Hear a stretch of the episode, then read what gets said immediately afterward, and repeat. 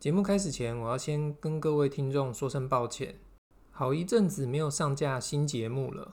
因为乌克兰的局势急转直下，所以在战争开始之后，我花了很多时间跟我在乌克兰的朋友还有师长们联络。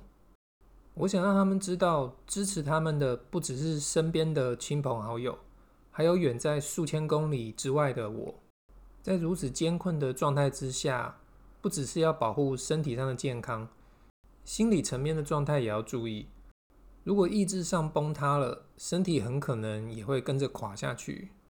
另外，本频道当初设立的宗旨，就是希望借由关注乌克兰，反过来更加关心台湾。所以从最近的情况看起来，自香港反送中之后，再到乌俄战争爆发，台湾人的确借由了国际的局势。反过来审视自己，而在国内外大量媒体关注之下，在台湾也引发了大量的讨论。我想就我近期看到的一些问题，分享一下我自己的想法。第一个就是北约的东扩成为了俄罗斯入侵乌克兰的理由。虽然普丁在媒体上不断强调，是因为北约的东扩对俄罗斯造成了威胁。他逼不得已才要出兵乌克兰，但我觉得是因为他的地位跟声望下跌，他想要把入侵乌克兰当做一个声望的提款机。我们来回顾二零一四年的时候，当俄罗斯并吞了克里米亚，普丁在国内的支持度一下飙升超过八成，不少俄罗斯人对于未发动战争就能拿回克里米亚，莫不感到开心。但随即而来的顿巴斯战争以及欧美的经济制裁，却开始让普丁的声势走下坡。美金兑卢布从顿巴斯战争的一比三十几，一下飙升至一比七八十，卢布等于一下贬值了百分之一百。俄罗斯是个能源大国，但是对于像是半导体等这些产品，它仍旧非常仰赖欧美的供应。对俄罗斯人来说，他们要拿更多的卢布，才能买到以前轻松就能购买到的产品。再加上从二零一四年之后，原油的价格从一桶一百多美金，直接腰斩成为每桶五十多美金，所以俄罗斯人的购买力下降。而政府即便卖出跟往年一样多的石油，也换不回往日的外汇存底。所以，国内的经济走下坡，造成了普丁的支持度下降。我们可以从二零二零年的俄罗斯修宪公投看出一些端倪。该公投针对了十四个项目要进行修改，其中比较重要的有几项。第一个就是调整退休金，再来就是有关总统任期的修改，这让普丁得以继续连任下去。另外，像是将婚姻定义为一男一女之间的关系，林林总总共有十四项。在普丁高压的统治之下，有不少俄罗斯人其实是政治冷感的，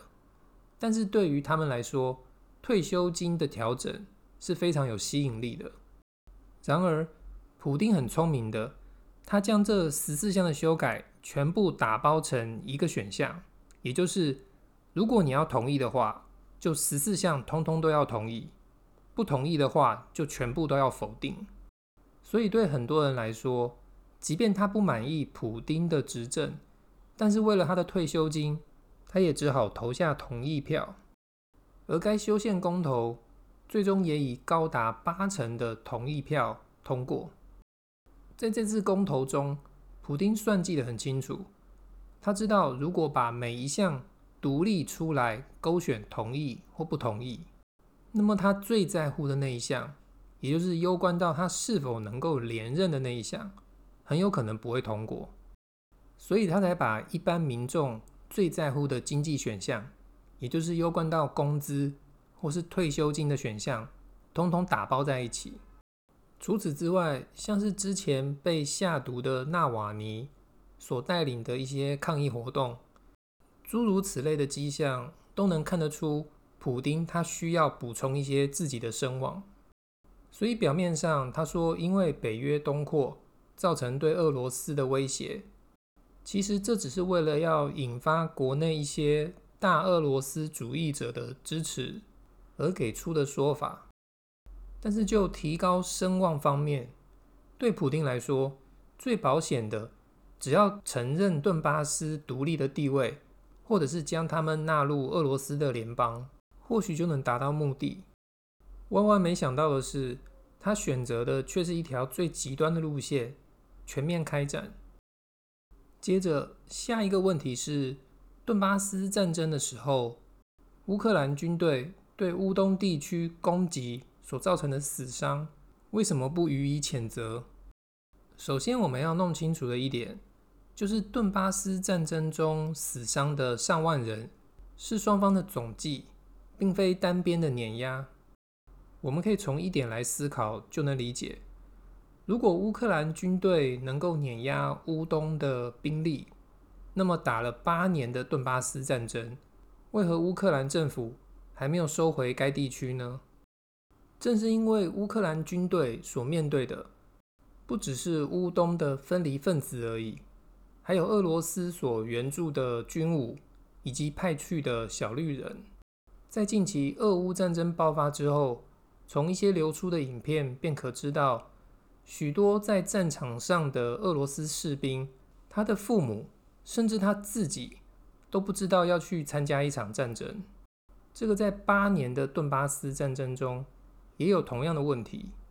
记者冒险去采访一些俄罗斯士兵的父母亲，以及去探访一些俄罗斯士兵的坟墓，才知道他们被偷偷的派去顿巴斯的战场上。而父母在孩子身亡之后，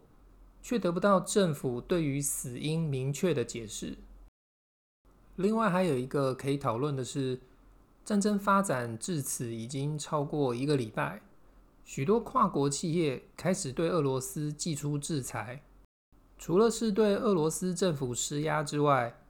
再者就是希望俄罗斯人民能够形成一股反战的势力。但这有没有可能引起另外一股大俄罗斯主义的崛起？也就是你越抵制我，我反而要越坚定我的立场。这个可能是需要注意的地方。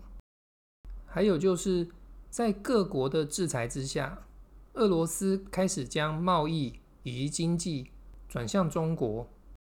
这个在现阶段，中国保持模糊的态度，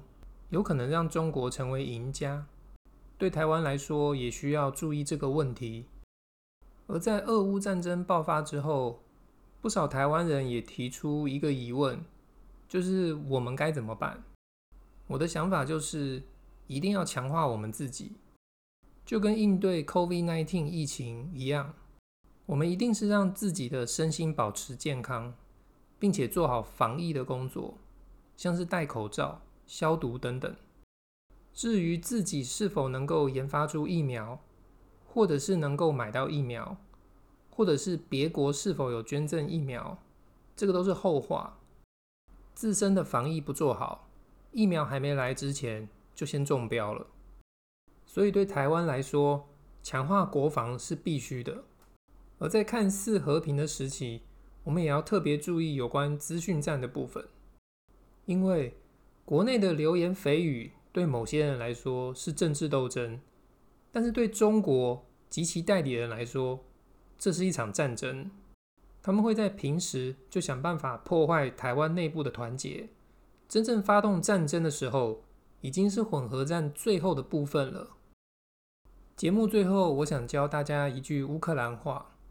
那就是 “Slava Ukraini”，翻译就是“荣耀归于乌克兰”。这句话最早可以追溯至乌克兰著名诗人 Taras Shevchenko 的一首诗里面，就有提到该句话。而苏联时期因为打压乌克兰文化，